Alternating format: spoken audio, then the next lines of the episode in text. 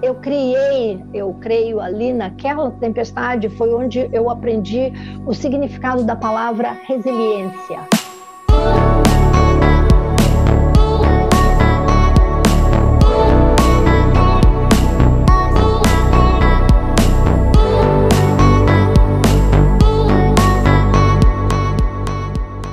Bem-vindas, bem-vindos a mais um episódio de Abrindo Caminhos podcast para quem busca ser a versão mais autêntica de si mesmo. Cada semana eu converso com pessoas que são referência em diversas áreas, como empreendedorismo, arte, espiritualidade, ciência, e que buscam ser essa versão mais autêntica de si mesmo e ajudar a expandir consciência no mundo. E hoje eu tenho a alegria, a honra, o prazer, nessa, nesse momento que estamos falando de, de viagens que transformam, aqui nessa etapa da temporada, trazer uma, uma ídola, que é a Heloísa Sherman, a família Sherman, eu falava Schurman antes, mas descobri que é Sherman. e a Heloísa, ela viajou o mundo, foi a primeira brasileira, é mãe da primeira família brasileira a viajar o mundo num veleiro aí. Ficaram 10 anos viajando, eles tinham o sonho de viajar, conseguiram comprar o veleiro e viajar a família inteira com três filhos pequenos. Então, a Heloísa é realmente uma referência, uma pessoa que tem muito a compartilhar em relação a viagens que transformam. E a gente conversa sobre o que ela não abria mão de fazer, o que é cuidado para ela, qual era a rotina dela no barco, como é que foi viver, voltar a viver na Terra depois de tanto tempo na água, como é que ela educava os filhos, né, com uma sociedade que considera tantos modelos tradicionais. Se ela fosse começar hoje essa viagem, como ela faria, quais foram os maiores perrengues, os lugares mais legais que ela foi. Então, um papo incrível com uma pessoa que é uma grande referência em viagens que transformam, um ser humano incrível, que eu tive a alegria de trocar essa ideia.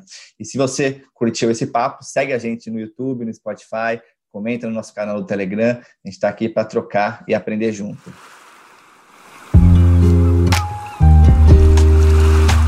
O livro Em Busca do Sonho, como eu estava te comentando, mudou minha vida no sentido de sempre tenho esses sonhos assim, né? Ah, eu quero viajar, eu quero fazer alguma coisa muito fora da caixinha. E quando eu li aquilo, isso faz mais de 10 anos agora que eu li, e eu vi que era possível. Eu vi que vocês fizeram algo que é realmente, assim, não é que ah, vocês já nasceram especialistas, não, vocês foram gostando do, tinham um sonho, construíram esse sonho, realizaram e todo mundo tem muitas desculpas, né? Ah, filhos é uma das principais desculpas.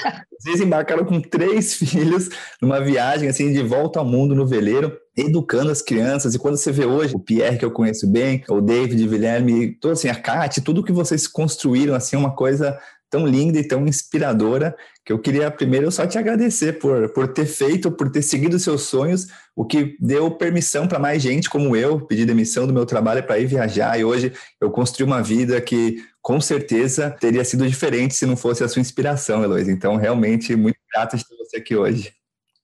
Obrigada, muito obrigada. Eu queria começar, Luísa, perguntando sobre assim, o que que no barco, assim, né, nessas trajetórias, o que que você não abria mão de fazer e ainda não abre mão de fazer ou de não fazer no dia a dia, né, para manter a harmonia no veleiro, né, seja sua internamente, seja com a família, né, se tem práticas e rituais que você não, não abre mão de fazer ou coisas que você abre mão, não abre mão de não fazer? Olha, lógico que mudou muito. O meu dia a dia era igual a todo mundo. É, de manhã a gente acordava, Wilfredo e eu sempre tivemos o hábito de caminhar. Antes de tomar café da manhã, a gente caminhava uma hora, voltava, tomava café, pegava as crianças, levava para a escola. Nós morávamos em Florianópolis, ia para o trabalho. Eu tinha uma escola com professores de inglês, eu era dona do curso de inglês que dava a aula, também dava aula. E Wilfredo trabalhava no escritório dele de economista. E meio-dia pegava as crianças do colégio, vinha para casa, à tarde um ia, levava um para natação ou o que fosse que tinha de atividades e voltava à vida normal, né? Jantamos juntos e botar as crianças na cama. Bom, sempre, é, mesmo nessa vida, mudei tudo, né? tive que começar a ensinar as crianças no barco e tal, mas eu nunca abri mão foi de cuidar de mim mesmo. O que eu digo cuidar de mim mesmo é assim: se eu não posso fazer uma caminhada no barco, lógico, a gente pode nadar, fazer exercícios. Pratiquei yoga, não pratico mais. Hoje eu estou mais no Pilates, mas o que eu não abri mão foi de cuidar de mim mesmo. E esse cuidado de mim mesmo, não só alimentação, sempre comemos saudável, nós tínhamos horta em casa. Então, assim, o cuidar de mim mesmo também meio que é, esparrama para quem está ao meu redor. Então, essa foi uma das coisas que eu não abro mão mesmo agora na pandemia, é de cuidar de mim mesmo. E o cuidar de mim mesmo também, cuidado com a pele, proteção do sol. Imagina, eu sou uma mulher que acho que tomei mais sol do que qualquer pescador do mundo aí, mas sempre cuidando para estar bem comigo mesmo. E na parte que é fundamental para mim foi de cuidar de mim mesmo também através da meditação. Eu digo para todo mundo que a meditação salvou a minha vida. Então, é, para mim é fundamental eu cuidar de mim mesmo. Eu gosto de mim, então eu cuido de mim. Uau, poderoso, autocuidado, né? Acho que assim, em termos hoje, né, de a gente observa, né, quanto cuidado que falta com as outras pessoas, mas o cuidado começa consigo mesmo, né? Cuidar da mente, né, como você trouxe meditação, cuidado alimentação saudável, da pele. Então, autocuidado é uma base mesmo para a gente poder cuidar dos outros e ter um mundo melhor mesmo, né? Então, poder se cuidar. O cuidado que você teve com as crianças também eu vejo, porque a gente vive numa sociedade que não acredita em métodos é, não tradicionais de educação. E você tem esses três exemplos maravilhosos aí, né? De, de cada um, Pierre hoje um excelente investidor, muito reconhecido onde ele está, David, excelente cineasta, CEO da família, todas as coisas que ele faz, Guilherme, mais de 180 medalhas, assim, então você criou três seres humanos incríveis, assim, e numa sociedade que não acreditava, né? E continua não acreditando em modelos não tradicionais de educação, né? Que que, fora é que... da caixinha, pensar fora da caixinha. Como é, mas como é que foi? Como é que você, você sempre enxergou isso? Assim, você tinha um medinho lá atrás de, putz, e se der errado? Assim, né? Você sempre teve essa confiança, assim, de que estava no caminho? Não, eu saí com dois tijolos aqui nos meus ombros, assim, desse peso. Imagina, estou falando em 1984, me preparei 10 anos, mas mesmo assim era a responsabilidade de que eu ia fazer com esses três indivíduos, esses três serizinhos, né? De sete, o Wilhelm, 10, o, David e 15, o Pierre. Como que eu ia educá-los, né? Mas para mim, que sou professora, a educação sempre foi uma educação global não era a educação só pedagógica que eles recebiam na escola. Então, as crianças sempre tiveram uma educação de curiosidade. E desde pequeno, leram sempre muito, todos eles leem muito, sempre tiveram curiosidade. Ah, por que o céu é azul? Vamos procurar, vamos saber, vamos pesquisar. Mesmo, sabe, enciclopédia, levei uma enciclopédia de 18 volumes debaixo da minha cama. Mas assim, vamos pesquisar, vamos procurar e continuamos até hoje a ter esse espírito de curiosidade, de fazer as coisas fora da caixinha, improvisar. Ah, não tem um barquinho, vamos construir um, vamos fazer um com caixa de ovos. Então, nós sempre fizemos essa questão da educação informal. Então, então, para mim, as crianças desde pequena sempre falaram inglês, não escreviam, foram depois para uma escola americana no meio da viagem, mas assim, a educação para mim tem que ser integral, não é aquela coisa, você vai para a escola, aprende aquela matéria, volta para casa e não se conversa, não se fala. Então eu acredito que a educação tem que ser uma educação integrada, é em tudo. Você está em casa, vamos fazer um bolo, como é que a gente aplica a fração, né? as frações naquele bolo, um quarto de farinha de trigo, três quartos de, de outro ingrediente então, corta uma pizza ao meio, um quarto, um oitavo. Então, sempre, mas de uma maneira leve, não é assim que é rígido, mas isso tem que ser uma coisa que parte de você. Unir a educação dentro da sua vida no dia a dia. Hum, que lindo.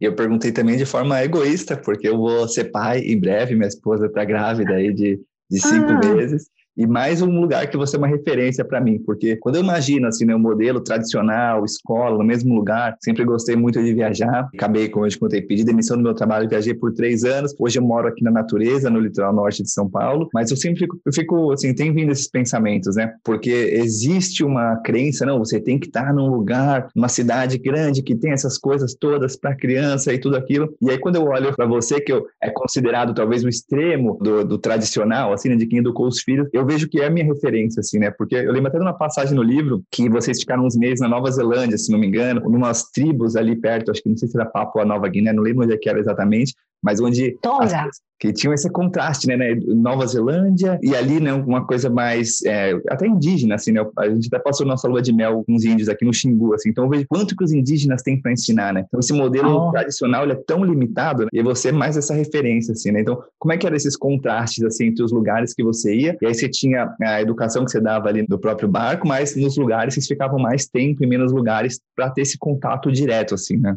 É, uma das coisas que, quando nós chegamos no Caribe, que trocamos a escola das crianças para uma escola americana de correspondência, que é a escola oficial dos esquimós, então eles mandavam uma vez por ano todo o material e cada mês eles tinham que entregar é, os seus trabalhos. Dali foi muito importante porque, como eles têm, tinham crianças, tem, né? Crianças no mundo inteiro, tem mais de 100 anos de experiência, eles davam, por exemplo, os trabalhos assim, o meu meio ambiente, né? onde você está, descreva, fale sobre a cultura, fale sobre é, o, a moeda local. Então, era uma escola que via já cada aluno em diferentes ambientes. E isso serviu muito para a nossa educação, de educar as crianças em cada um daqueles lugares, eles fazendo pesquisas em loco. Qual é o dinheiro que usa, qual a alimentação que usa, como, como vivem as pessoas. E esses contrastes todos. Eu me lembro que uma vez o Vilma estava lendo o livro, nós estávamos em Numa vila onde não há água encanada, que ensinou, inclusive, o cuidado com a água, porque eles tinham um poço d'água todo cercado de bambu e tinha um guardião do poço, que só ele tinha permissão de tirar água e dar para os moradores, eram 80 moradores. E no trabalho da escola tinha um texto que diz assim: as pessoas do terceiro mundo que não têm água encanada, não sei o quê, são primitivas. Nós riscamos depois esse nome, né, primitivas. O que é primitivas? Eles tinham uma água que eles tinham assim um maior respeito, mas eles viviam uma vida isolada ainda do tempo dos antepassados deles, até por sobrevivência, não podiam ir para a cidade, não podiam ir para lugar nenhum. Então, esse contraste, quando ele leu aquilo, ele falou: "Que primitivas? Eles têm uma vida muito legal, eles plantam, eles pescam, eles têm a sua água, mas eles têm muito cuidado com a água". E aquilo ali foi assim uma maneira deles se relacionarem com essa outra, o outro lado do mundo também, né? Saindo de uma casa que você abre a torneira, você tem água, então você começa a ver que as diferenças é, culturais não quer dizer ninguém colocar numa caixinha, ah, esse é primitivo, esse é atrasado. Não, cada um vive de acordo com a sua cultura. Isso foi uma lição assim fundamental é, e depois, lógico, o contraste numa cidade grande, quando você chega, que você tem tudo à vontade, aí você economiza economiza água na hora de você tomar banho, que você pensa assim, a água é um bem finito, não é assim que você vai usar toda a água do mundo. Então, isso foi muito importante, de passar nesses lugares.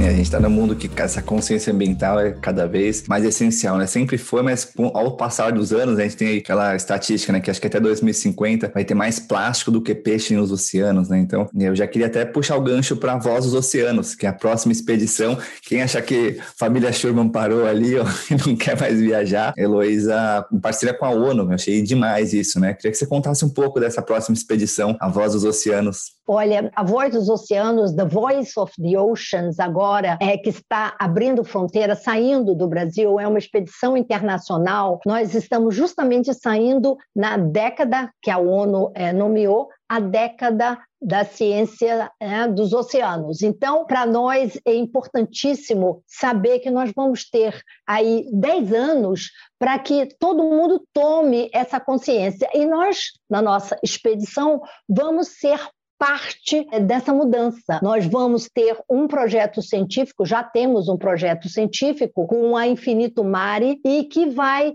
fazer com que a, o nosso barco sirva de plataforma. Na Expedição Oriente, ele já serviu de plataforma científica, mas de uma maneira menor. Mas dessa vez vai servir de uma plataforma científica até para que cientistas venham a bordo do veleiro e que possam fazer pesquisas em loco, ali, com equipamentos modernos. Nós vamos ter o um projeto científico com a Infinito Mare, que é liderado pelo oceanógrafo, né, o Dr. Bruno. Então, assim, nós vamos ter uma maneira de poder mostrar é, dentro do no, de dentro do nosso veleiro que nós queremos que as pessoas se conscientizem. Não só isso, mas também um projeto educacional com as escolas, para que as escolas saibam do Brasil inteiro, do mundo inteiro, que elas saibam e aprendam um pouco dessa consciência oceânica. Então, cada vez mais eu estou muito entusiasmada porque nós vamos fazer um contato com as pessoas para que as pessoas acompanhem e se conscientizem que elas, cada um fazendo a sua parte,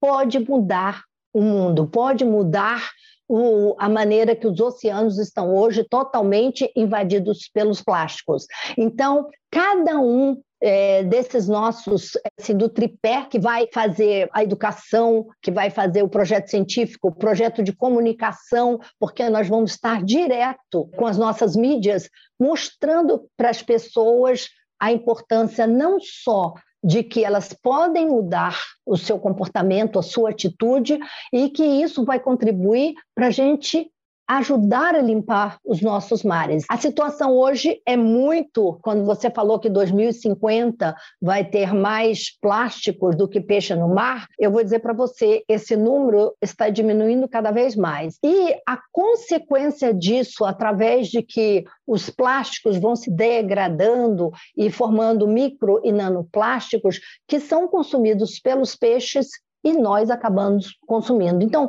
o plástico hoje está presente na nossa vida o tempo inteiro e está já causando muitas sequelas até, muitos danos à própria vida humana. Nós sabemos a vida marinha, as aves, os peixes, a poluição nas praias, mas nós estamos sendo bem afetados pelos plásticos. Então, essa expedição, que vai durar dois anos, passar por 40 portos do mundo, vai mostrar realmente o que está acontecendo, essa realidade.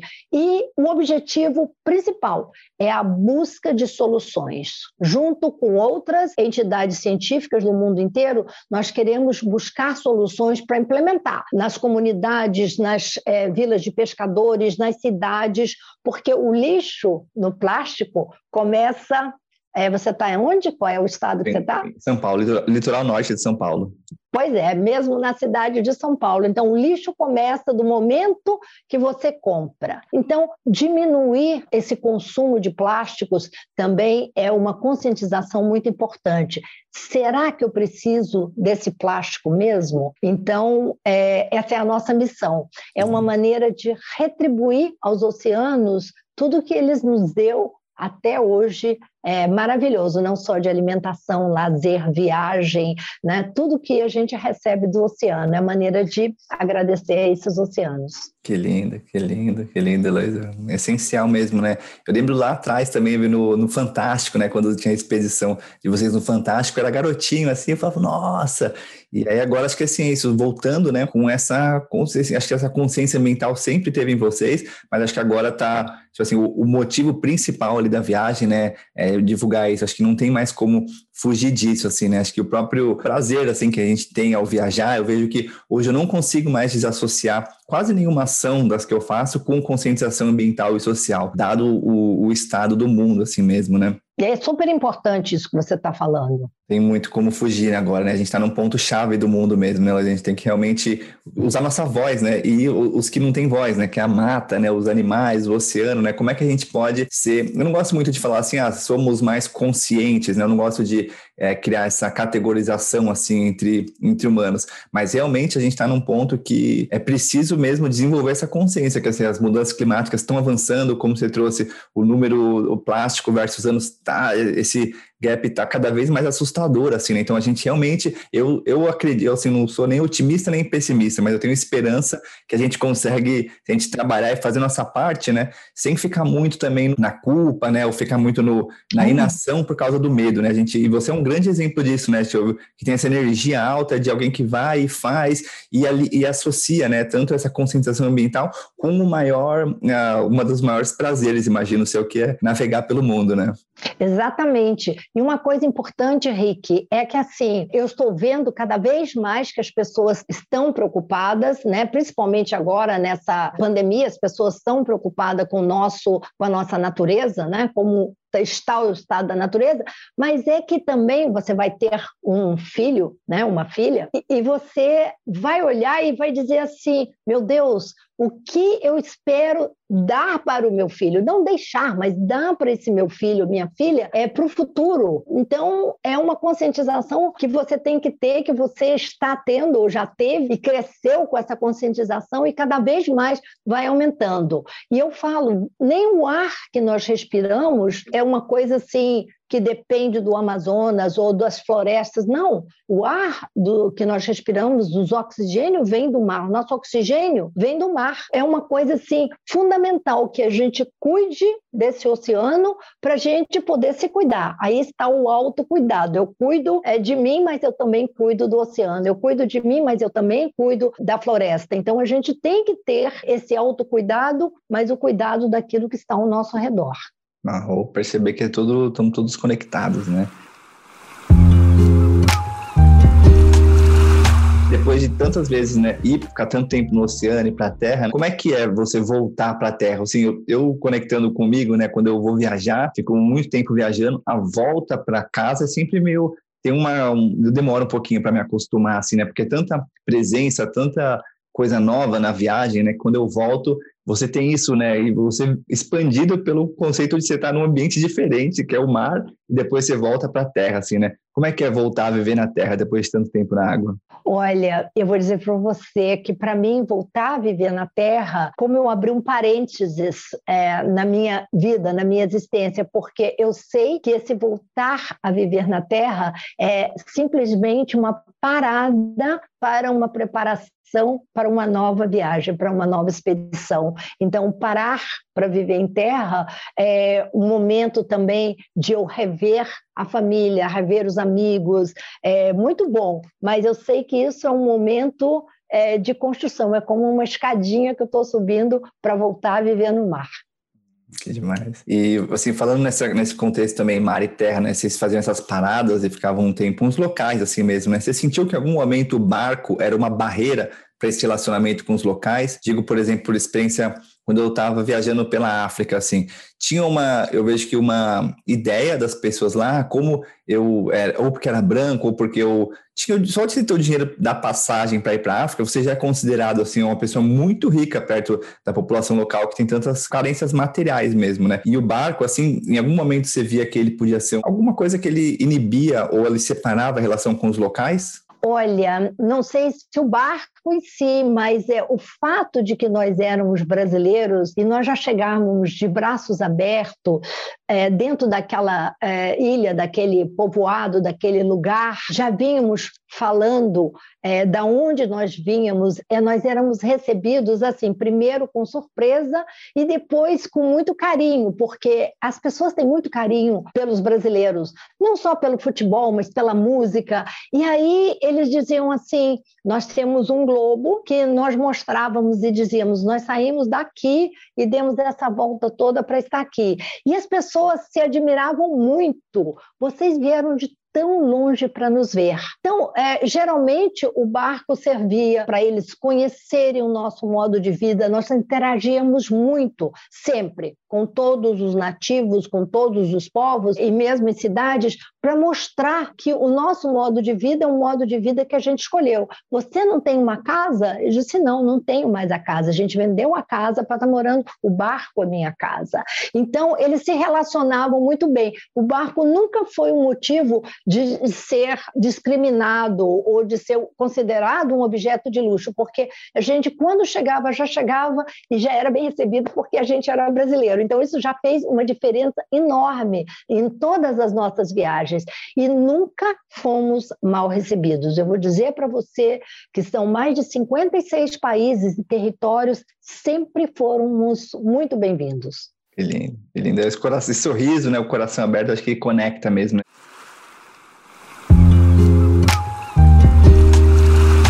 Conversei esses dias com o Almir, que ele viajou muito de carona, assim, viajou por anos e anos pelo mundo inteiro de carona. Também nunca teve uma experiência ruim de carona. Tem perrengues que acontecem, né, desafios, mas é sempre aprendizados, assim, né. Falando em perrengue, eu queria saber quais são os perrengues mais desafiadores, ou um perrengue, assim, alguma situação que deu medo, assim, né? Porque décadas aí, né, de mar, experiências, e todo mundo tende a pensar nisso, né? E tenho, não tenho a menor dúvida que as experiências boas e as experiências maravilhosas foram muito, muito maiores, né? Mas se puder contar algum perrengue, só para a gente ter uma sensação de o que é um perrengue para quem está no, com tanto, tanta bagagem de viagem. no mar.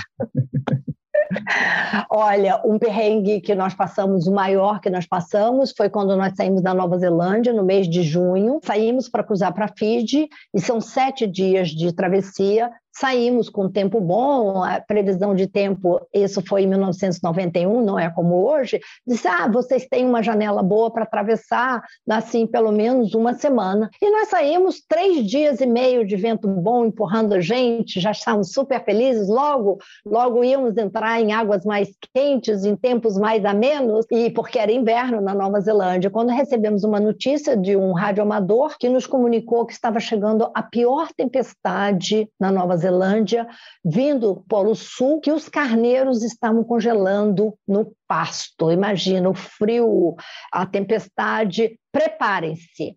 Preparem-se quer dizer é, vestir as roupas de, de tempo, abaixar as velas, ter sopa quente. Nos preparamos. E a tempestade chegou no meio da noite. A tempestade sempre chega no meio da noite, mas essa então foi um horror. Ela começou com ondas, as ondas cresceram, ondas de 10 metros, e o barco ali, nós tínhamos abaixado a área velha, que o barco ali balançando, e de repente, nesse caso, nós fazemos os turnos de duas horas em vez de quatro horas lá no Leme. Vilfredo desceu para tomar um café quente, era minha hora de subir, e de repente nós escutamos um barulho e aí o barco parou. Quando eu olhei para o radar, eu vi o radar preto. Eu digo, batemos em alguma coisa, num container, mas nós vimos acompanhando, não tinha nada na frente, era pleno oceano, como que a gente ia bater, né? Se fosse nem navio tinha. Aí quando o Wilfredo subiu, que viu a razão por que nós tínhamos parado, os dois mastros tinham quebrado e caído no mar.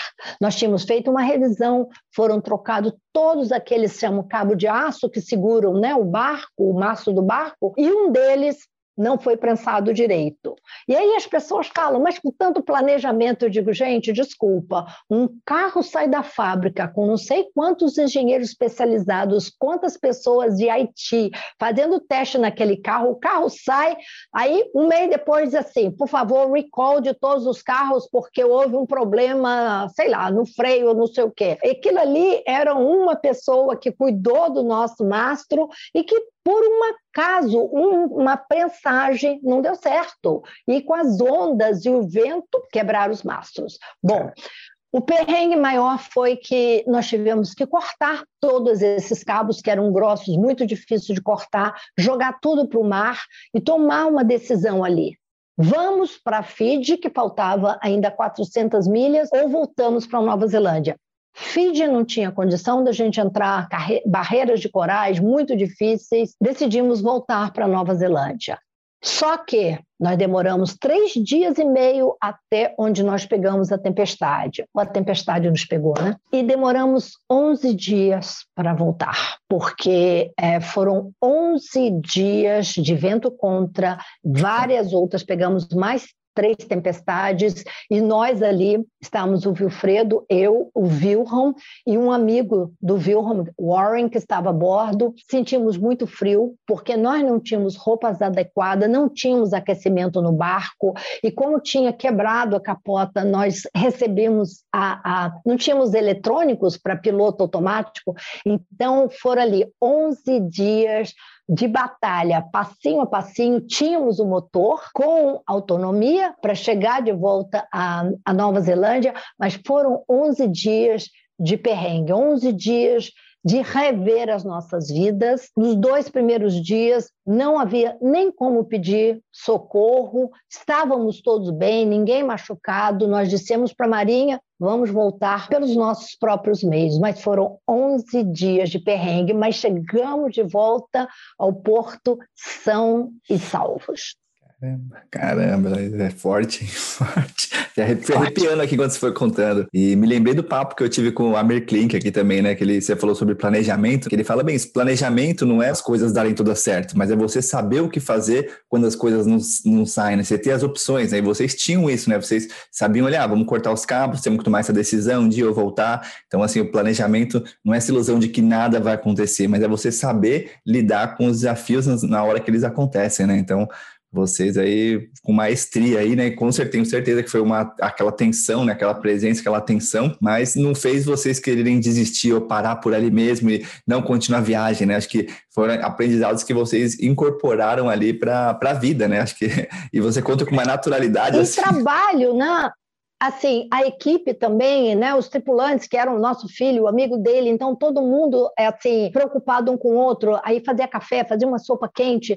Eu criei, eu creio ali naquela tempestade foi onde eu aprendi o significado da palavra resiliência, de você estar bem dentro de uma situação de perrengue máximo e de vida também, mas que você uh, vai saindo daquilo ali sabendo que você pode fazer isso ou pode fazer aquilo, pode diminuir o risco de vida, prestando atenção no diesel que a gente estava gastando, prestando atenção até é, no caso de ninguém ter hipotermia. Então, aquilo ali foi um aprendizado incrível para a minha vida inteira.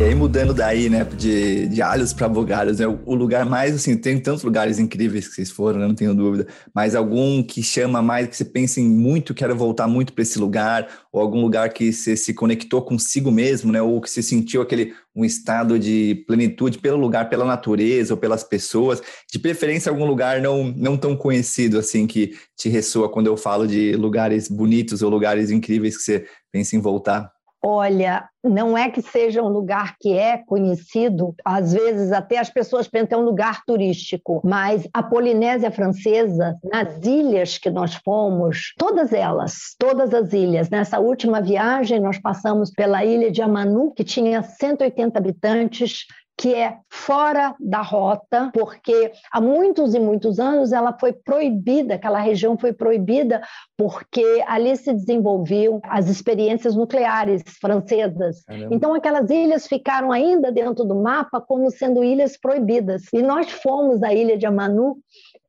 é assim um paraíso. É ali um lugar que você é, não tinha, por é, aquela coisa maravilhosa que ninguém tem é, conexão, né? para quem quer conexão, e aí nós precisamos uma conexão, e aí teve que subir na torre da caixa d'água uhum, para ver se pegava alguma conexão. Então, assim, esses lugares da Polinésia Francesa a Polinésia Francesa tem mais de, só na região é, dos Tuamotus, tem mais de 300 ilhas. Então, você pode escolher a ilha que você quer e se tornar o Robinson Crusoe dos seus sonhos naquela ilha. E o povo, para nós, sempre foi muito querido todo mundo, sabe? Então, é uma maravilha a natureza, a, ilha, a, Polinésia Francesa tem uma natureza exuberante, você tem lugares que tem montanhas altas, como Moreia, como as Marquesas, e ao mesmo tempo você tem aquelas ilhas assim que você olha e nem vê a distância, que são perigosíssimas de você chegar. Então, a Polinésia Francesa é o meu lugar favorito,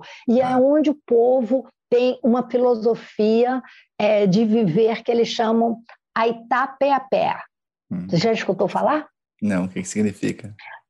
A Itapeapeia é mais ou menos assim, não se preocupe. Se fosse hoje, eu diria assim, meio que don't worry, be happy, mas é isso aí, a filosofia do Itapeapeia. Ah, não tenho dinheiro, estou estressada. A Itapeapé, ou seja, não se preocupe, calma, tudo vai ter uma maneira de dar certo. Então, essa filosofia deles é muito linda. É, nós estávamos num atol, já tendo que ir embora, o visto já tinha inspirado, e Vilfredo sentou na beira da praia olhando né, o barco, assim, a gente com pesar que a gente tinha que ir embora dali, mas ele mais ali, um velhinho chegou para ele e disse: Eu sei que o senhor está preocupado que vai ter que ir embora daqui. Aí o Wilfredo falou: É, eu, amanhã a gente vai partir. Nós tivemos um, sabe, passamos aqui dois anos maravilhosos na Polinésia Francesa. Aí ele perguntou: Por que vocês ocidentais são tão preocupados com amanhã? Vivam o presente, nós estamos fazendo uma festa para vocês, aproveite essa festa. E o pior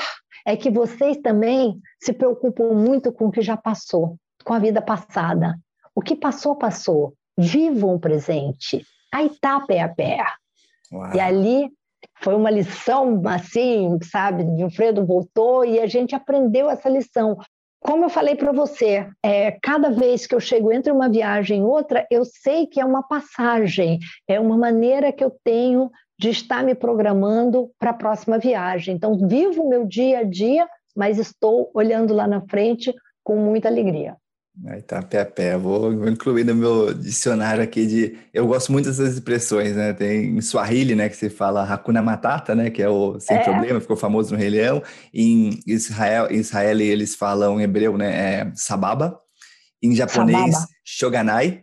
Então eu me conecto e agora a Itapeapé vou usar, vou ficar comigo aqui também. Porque a Itapeapé. A Itapeapé, linda demais. Que é isso, né? Viva o presente, assim, tá no, no aqui agora, né? Que você trouxe ali no começo da meditação, autocuidado, acho que são excelentes exemplos da presença. A gente tende cada vez mais na sociedade, está sempre preocupado com o futuro, com amanhã, com o que vai acontecer, e a gente não vive o presente aqui, vive arrependido pelo que passou, vive ansioso pelo que vai acontecer, então a gente não está nem lá, nem cá, nem no espaço, isso no tempo e no espaço, né? Então, a Itapeapé, a presença, acho que o ensinamento mais valioso que possa ter, vocês estiveram direto da fonte ali, nesse lugar mágico.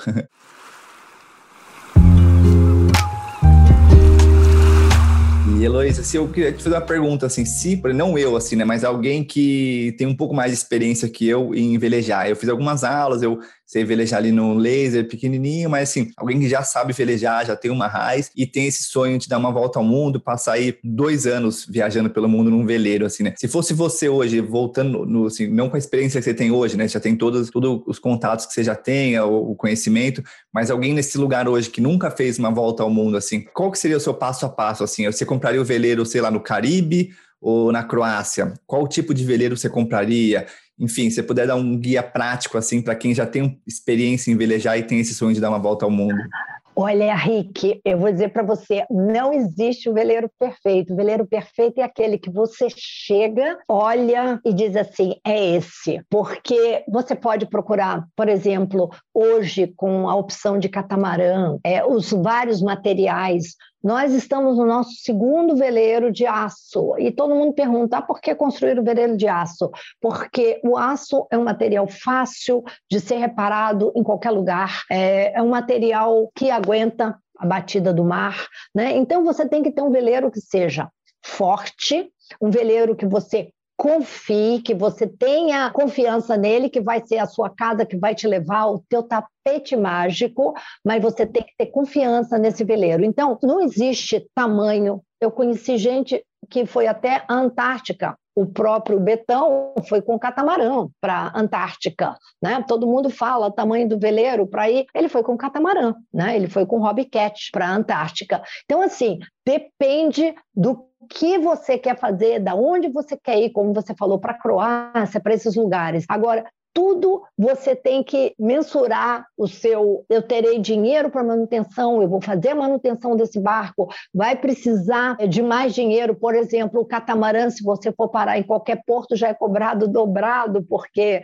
tem duas canoas, ele ocupa um espaço maior. Né? Então você tem que botar tudo isso na balança, o que, que você quer. Mas o veleiro perfeito para você sair, para dar uma volta ao mundo, é aquele que você já viveu nele, já velejou com ele, que você conhece, você sabe sabe fazer a própria manutenção e que você confie. Diz, não, esse veleiro é, vai me levar e eu sei que eu vou estar bem. Então, esse é o veleiro perfeito. Que demais, que demais. E quais características assim que você diria que um viajante de veleiro tem que ter, assim, a pessoa que vai viajar tanto tempo numa vela, seja emocionais, psíquicas, mentais, físicas? Oh, quase uma pergunta de psiquiatra.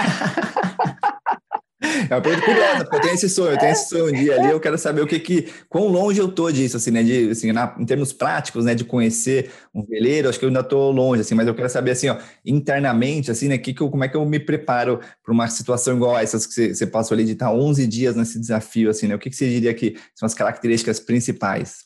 Ter um sonho, você ter esse sonho, acreditar nesse sonho, ter paixão paixão.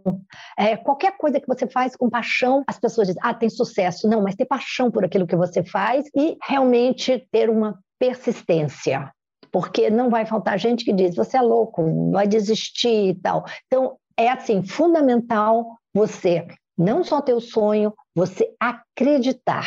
Eu vou conseguir. E a primeira, marcar uma data todas as outras psíquicas, emocionais, todas as outras você vai levando é, dentro do seu barco. E se você vai em casal e família, ter um bom relacionamento de família, seja com a sua companheira, seu companheiro, os seus filhos, porque se você não vive bem dentro do espaço de um apartamento, de uma casa, é, harmoniosamente, com paciência, com empatia, com, sabe, divisão de tarefas, pode montar no barco que em três portos você vai dizer tchau, não é isso que eu quero. Mas é principalmente a questão de você ter um bom relacionamento com a sua família, seu companheiro, quem for viajar com você. Isso é a outra parte, né? Além daquele do teu sonho, de você acreditar no seu sonho e a paixão. Que demais, que demais. Parece simples, mas assim, na hora eu vejo assim, né? Realmente, o sonho, a data. Mas quando você coloca a questão do veleiro, né? De se estar num ambiente tão. A gente vive na Terra, por mais que a gente nasceu ali, né, da água, né, do útero, conectado ali com a água, a gente veio para a terra, né, eu, eu gosto muito de surfar, mas a hora que eu me imagino, assim, de fato, num veleiro tanto tempo, assim, é um ambiente não familiar, assim, de alguma maneira, né, é e não é, mas aquele, você olha assim, né, imagina quantas visões você já não teve de olhar só o mar, assim, você está tão distante ali da terra, né, e tá tranquilo assim com isso, né? Porque humano a gente tem muito essa de ah, dos grupos, né, de querer estar ali perto, que as outras pessoas estão fazendo, e agora com a pandemia a gente vê isso nessa essa, essa importância que foi essa solitude, né, da gente poder refletir e ficar com a gente mesmo. Eu imagino quanto que você já passou por isso nas viagens, né?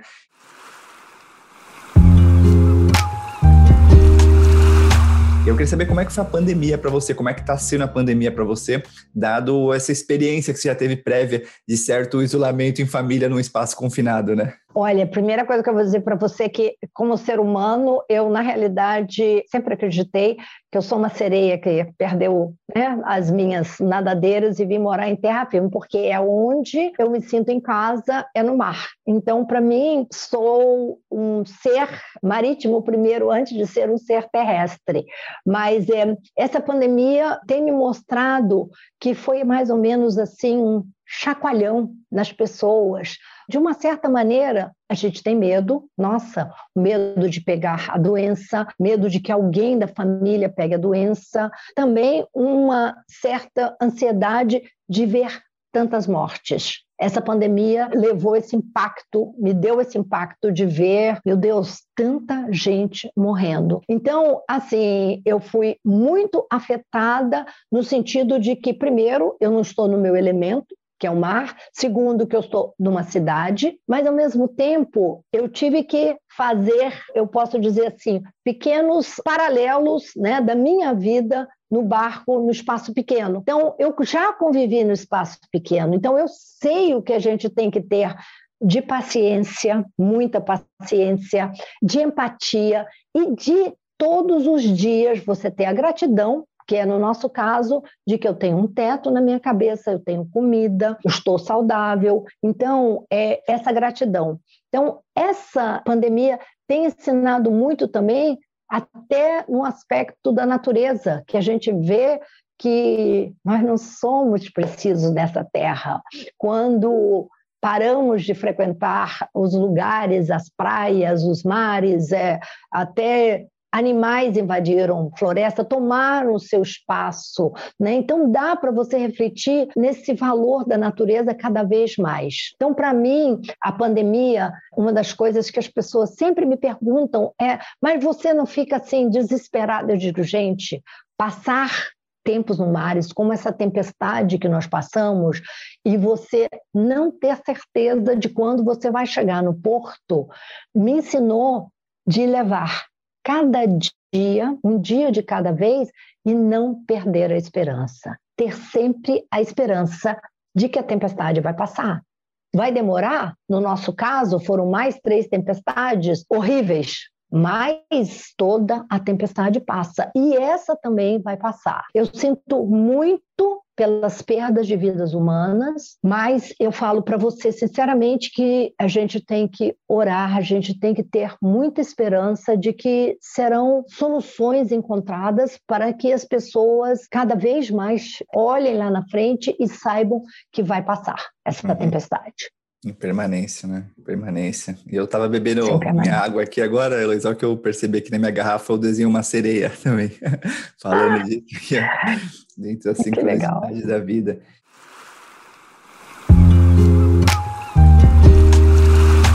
E falando em permanência também, né? Queria tocar num, num, ponto que eu vejo que você aprendeu a lidar tanto com perdas e você dá para ver que você sente isso, né? Igual você, você trouxe agora, né? Das pessoas que morreram, você dá para ver assim, né? Você sente isso no seu corpo, essa dor, mas que você conseguiu transmutar, né? E também acredito que pela existência da Kat na sua vida, né, no livro Pequeno Segredo você conta, na palestra do TED, de ter depois do, dos três filhos grandes ter adotado a Kat e ter passado por esse processo da adoção e da perda, vejo que você tem muito a compartilhar também e ajudar as pessoas a lidar com esse processo de perda, assim, né, que é tão doloroso, né, perder uma filha, ali, alguém que está tão próximo de você. E eu agora, né, vou ter, vou ter minha filha, né, que eu, e assim, eu imagino que é bem diferente ter criado filhos homens, filhas mulheres, acho que assim, o jeito que as crianças são ouvi falar que é diferente, assim, né? O jeito que menino e menina reagem, né? Eu fico meio na dúvida, assim, em relação a isso. Eu queria que você trouxesse um pouco sobre os principais aprendizados que você trouxe na perda para quem está nesse momento agora, né? De ter perdido entes queridos, tá vivendo esse momento de dor. Como é que você consegue, conseguiu transmutar essa dor?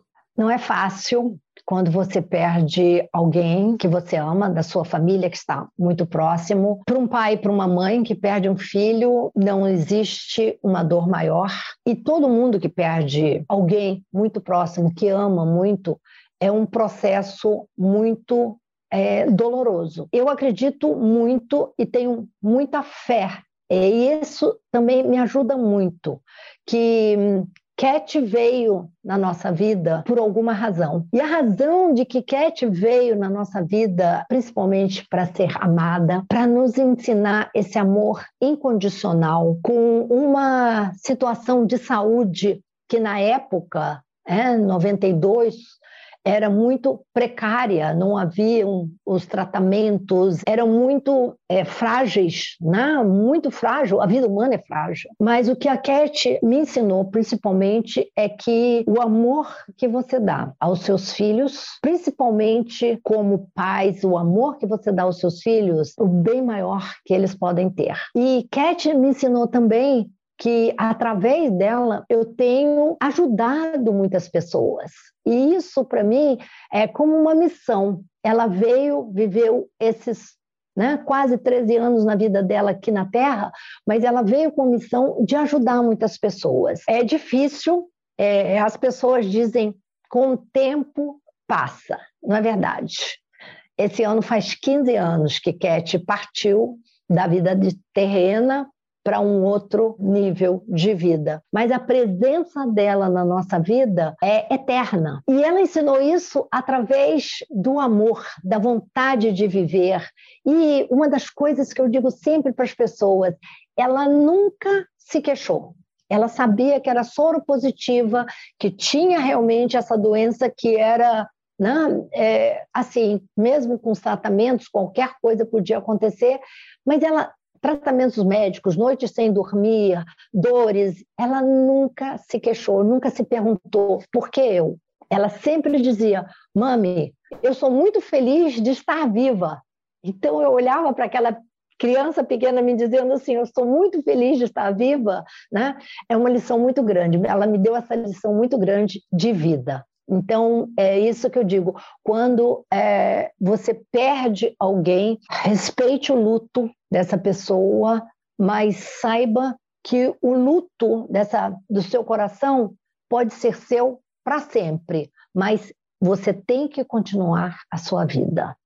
A impermanência é uma coisa que todos nós vamos sofrer, perdas, mas você tem que continuar a sua vida. E isso que me deu o alento de continuar a minha vida.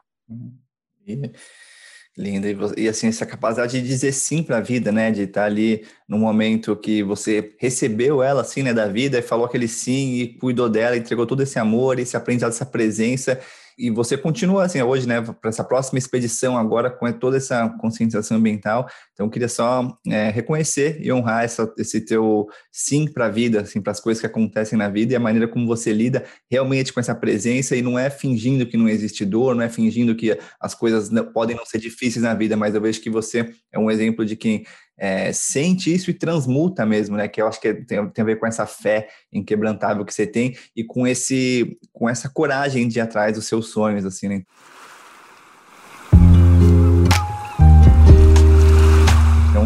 Queria te agradecer muito, já caminhando para o fim do nosso papo.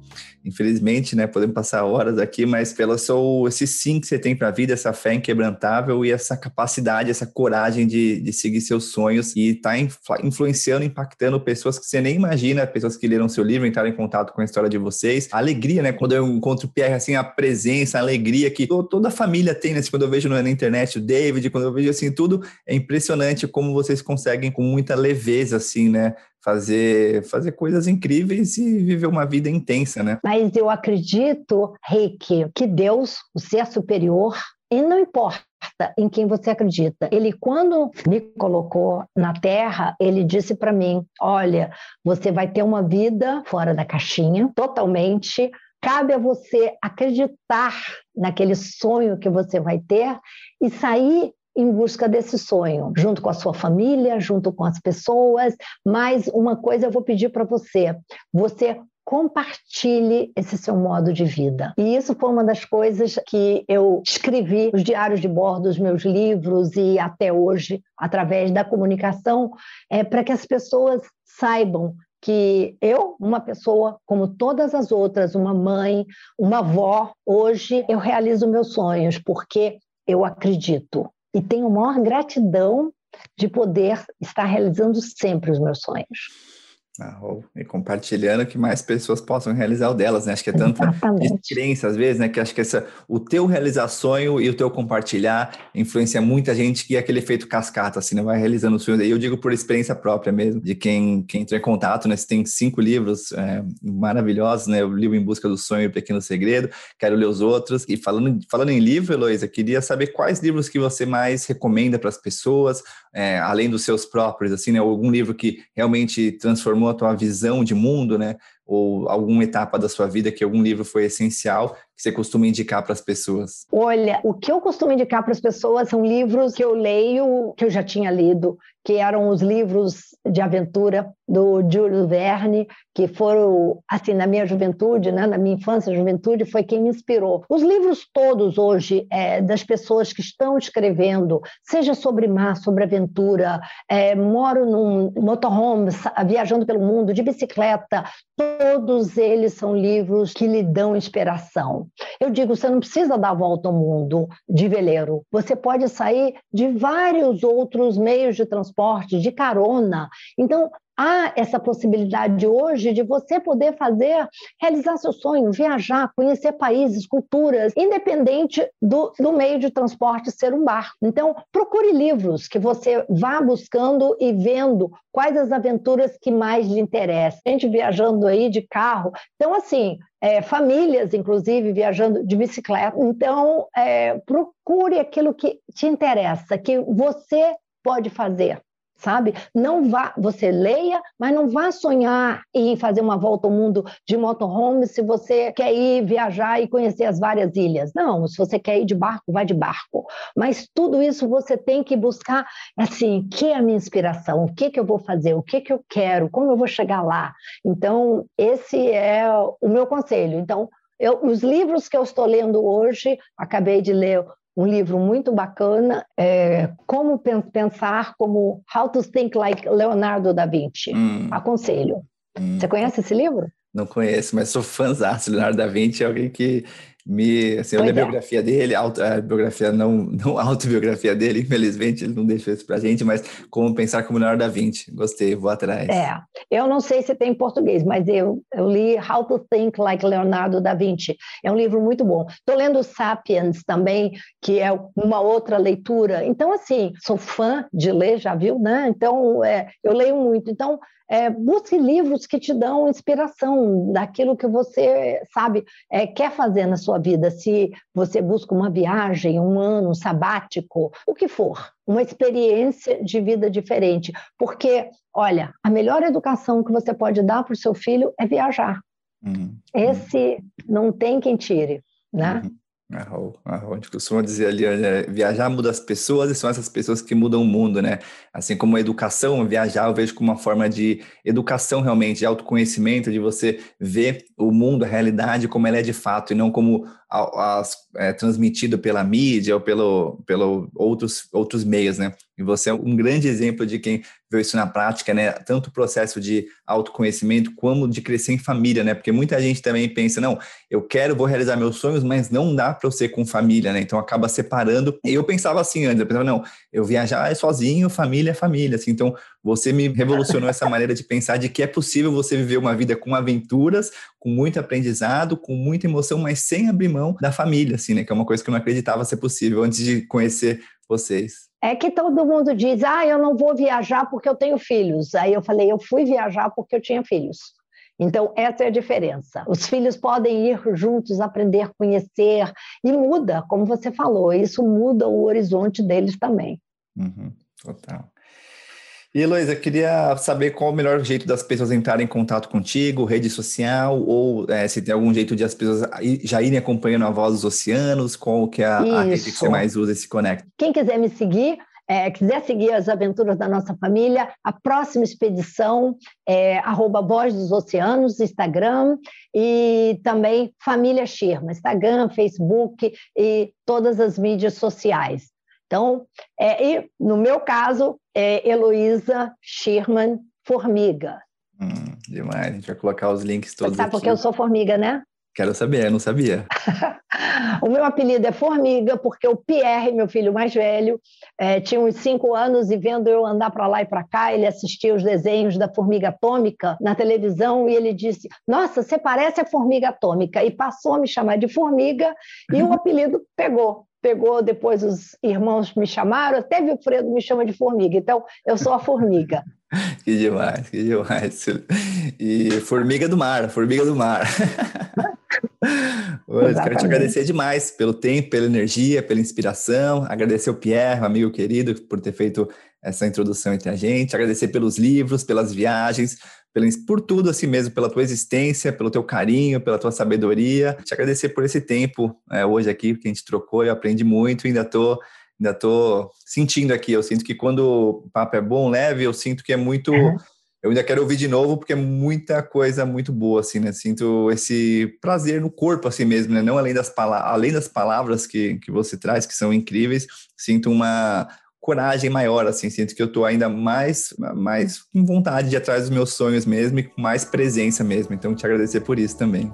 Olha, eu que agradeço, muito obrigada pelo convite, Henrique. Gratíssima por escutar a gente aqui no Abrindo Caminhos. A cada semana eu converso com pessoas que são referência em ciência, arte, empreendedorismo e que buscam ser a versão mais autêntica de si mesmo. Se você curtiu esse papo pelo Isa, dá uma olhada no papo que a gente teve com a Mir Klink, o papo que a gente teve com a Letícia Mello sobre autenticidade então tem muitos episódios aqui que a gente trouxe esse tema das viagens que transformam.